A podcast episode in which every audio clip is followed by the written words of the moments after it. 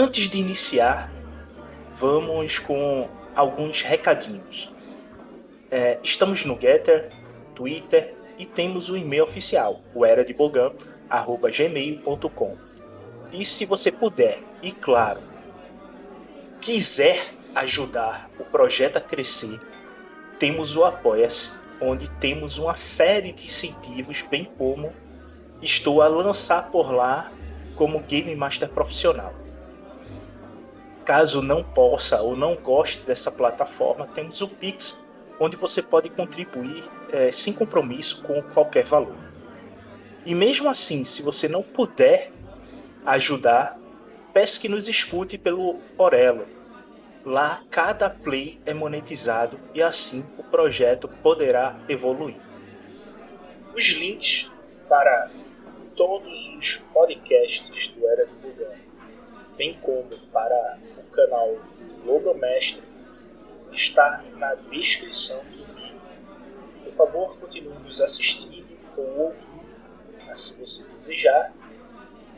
Vamos para o episódio.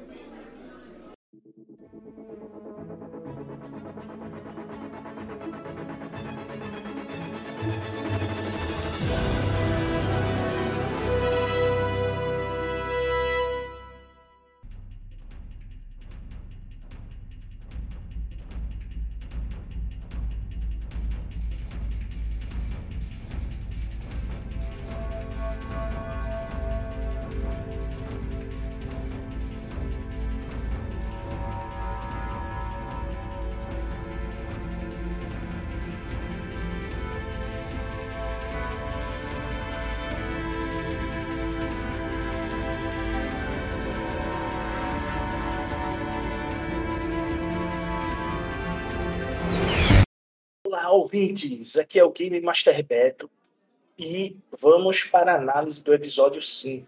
Hoje eu estou aqui sozinho e por estar só o vídeo vai ser bem mais curto. Lembrando, o episódio vai conter muitos spoilers, então assistam primeiro o episódio e depois venham aqui conferir a análise no Era de Bogan. Vamos lá.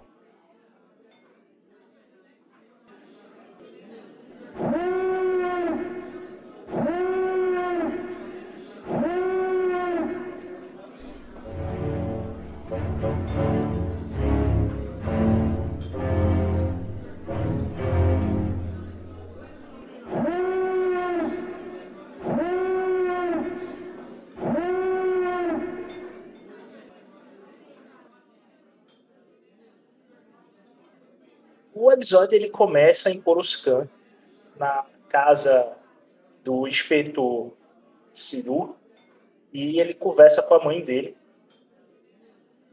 E ela vai repreendendo ele, dizendo que ele tá com a vida sem rumo e que ela iria falar com o tio dele e que ele deveria tomar um rumo na vida. E os dois têm aquela discussão comum de uma família cujo a matriarca ou patriarca ele toma as rédeas dos seus filhos para poder seguirem a carreira que eles acham que o filho deve seguir. E independente da, do pensamento do filho, do que ele queira, devido ao treinamento dele dentro da corporação que é uma terceirizada do Império, ele solta farpas com a mãe e os dois ficam discutindo. E o esse núcleo ele vai se passar nesse episódio inteiro ele conversando com a mãe, mesmo que se passe alguns dias é sobre esse assunto, que o tio dele vai arranjar um emprego para ele, que ele está sem rumo. De easter egg a gente vê no fundo carregando um R3 nesse, nesse núcleo e que o tio tem uma outra visão de futuro para ele que não seja na parte da guarda ou nessa parte mais militarizada. E ele está com o seu futuro incerto.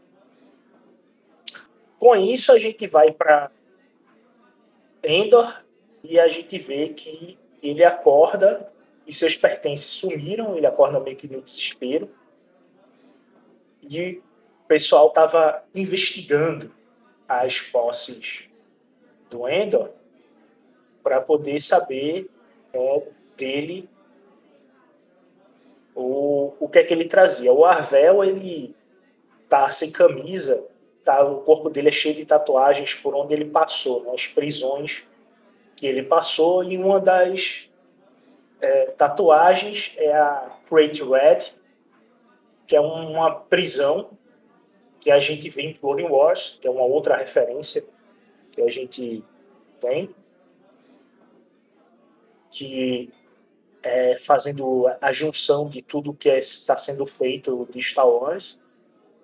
É interessante, ele fala de, de outros locais, assim, fala onde ele foi, que o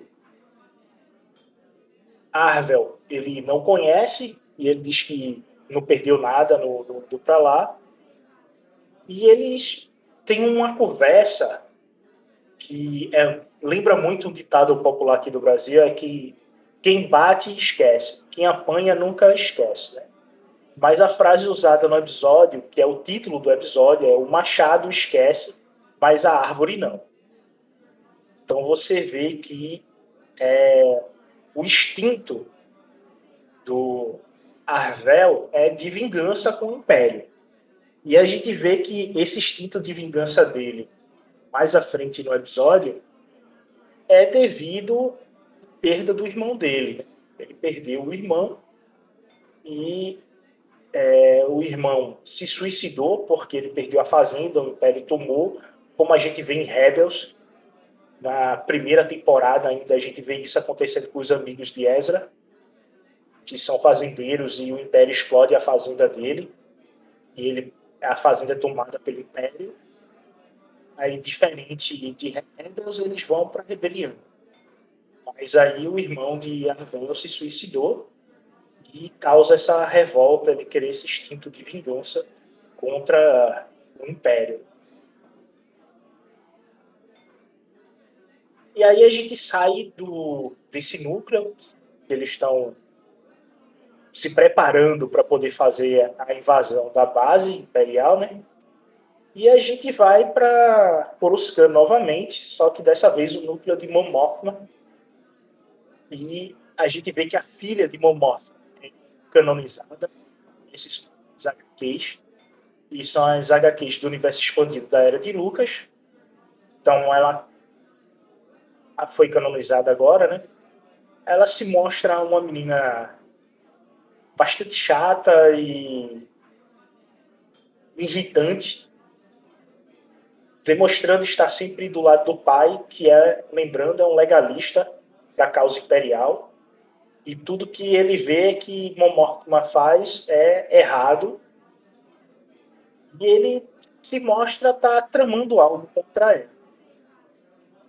Ele é mais um espião ao redor dela, e o que deixa nítido é que quando ela fizer discurso para a rebelião, ela vai perder a família porque o marido vai ficar com a filha, que ela está do lado do pai e também é uma legalista, e a família vai ser separada por causa disso. Ela vai perder o contato com o marido e a filha, porque eles vão ficar do lado do império todo custo, que é o que ele está ganhando ali.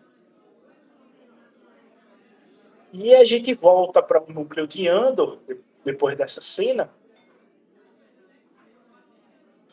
e a gente vê o Caris mostrando uma tecnologia antiga, totalmente analógica, e a gente ganha uma dose de Red Pill, que quanto maior a tecnologia na sociedade, mais próxima ela estará do seu fim. Pois a gente acaba esquecendo do nosso passado e de tudo que foi feito no passado para que a gente só olhe para esse futuro que ele esquece da sociedade. A gente também vê que o cara está escrevendo um manifesto, que muito provavelmente deve ser o manifesto da Aliança Rebelde, e que uma vez que o Cassian lê esse manifesto, ele provavelmente deve aderir a ele de modo a entrar na aliança e fazer tudo que ele faz, como é abordado no filme Rogue One. E a gente também vê que o Cassian fica sendo investigado o tempo todo pelo Arvel, até que o Arvel vê que ele coloca um colar e mais à frente ele arranca o colar do, do Cassian e o Cassian se abre, dizendo que está por ali por dinheiro e que se eles estão com medo e não querem seguir, isso é problema deles e que ele está ali para poder pegar o dinheiro dele e zarpar. No, na preparação, a gente também vê que o Cássio ele tem um conhecimento avançado sobre a nave e que todos que estão ali não têm noção de como está pilotando aquela nave ou o que fazer lá dentro, está tudo muito no improvisado. E que o Cassian realmente é a moeda-chave aí para que isso dê certo. A gente também tem uma cena bastante interessante que mostra que o roteiro, novamente, implacável, muito bem escrito. É uma cena digna dos filmes de é, investigação, como Identidade Borne 007, que é o tenente conseguindo afastar dois soldados de seu posto de um modo simples, só dizendo que eles não poderiam ver o evento e eles fazem de tudo para poder querer ver o evento e com isso ele tem dois soldados a menos para poder ficar de guarda dentro do cofre, facilitando assim o roubo do mesmo. A gente tem uma cena interessante com o TIE Fighter, que quando o pessoal está se preparando, fazendo o treino de marcha, a gente vê que o Tai chega lá e logo ele sai correndo para poder guardar as armas. Lembrando que a visão do Tai é uma visão de 210 graus, então é muito difícil conseguir ter visão periférica do, do Tai. Então, para ele poder ver o que estava sendo feito ali, ele teria que vir de frente a eles, como ele fez depois. Ele faz o arrudeio e vem de frente para eles. Um outro auge dessa cena é mostrando que o Tai passa por eles em uma velocidade próxima à do som, que derruba todo mundo no chão. Né? Depois disso, a gente tem a parte do BSI, né? com a Dedra, e ela está no caminho certo para poder prever como as células elas agem. Né? Ela cria teoria de que essa aleatoriedade não é tão aleatório assim. E ela tem certeza que eles não atacam o mesmo lugar duas vezes exatamente para não deixar rastro. E que seria assim que se ela tivesse na frente da rebelião, ela agiria. E vamos lembrar que dentre essas células rebeldes que a gente viu no episódio 4, a gente tem a Sete, a Guerrilha, que é o Sol Guerreira, a aliança, que no futuro vai ser a aliança rebelde, e a frente popular. Então a gente tem uma diversificação de quantos movimentos rebeldes estão dentro da galáxia. Né? E o, o, episódio ele termina com o Lutem apreensivo na loja dele, ligando o rádio.